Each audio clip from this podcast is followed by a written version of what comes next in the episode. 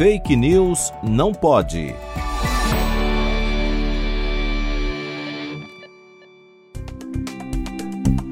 Após a associação da vacina, conhecida como Oxford AstraZeneca, com casos de trombose e a suspensão de seu uso em grávidas pela Agência Nacional de Vigilância Sanitária, Anvisa, uma imensa quantidade de fake news surgiu, associando o uso dessa vacina a casos de trombose assustando e desinformando ainda mais a população. Hoje vamos esclarecer quais são os fatos sobre essa associação e por que você não deve temer a vacina que irá te proteger contra a Covid-19. A renomada revista americana The New England Journal of Medicine foi a primeira a descrever cinco casos de pessoas que receberam a vacina AstraZeneca e que apresentaram quadros clínicos associados à trombose, em um intervalo entre 7 e 10 dias após a imunização.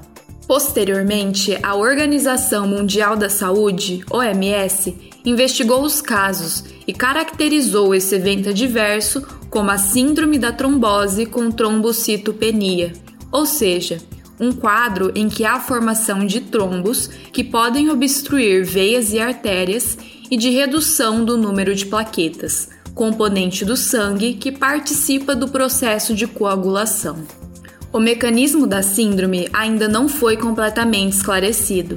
Porém, foi encontrado no sangue de pacientes com suspeita da síndrome anticorpos anti-PF4, fator presente nas plaquetas, o que pode induzir a trombocitopenia e a um estado de hipercoagulabilidade do sangue.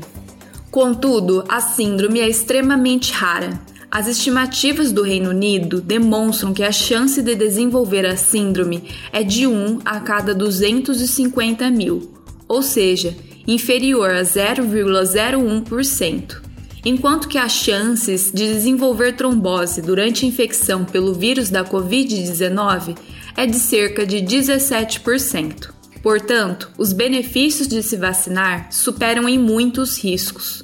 Vacinas, assim como outros medicamentos, são passíveis de contraindicações e reações adversas. Infelizmente, o processo de desenvolvimento não é personalizado, o que pode acarretar em efeitos não esperados em alguns indivíduos. A vacina é segura. Não deixe de se vacinar. Proteja a si e a toda a sociedade.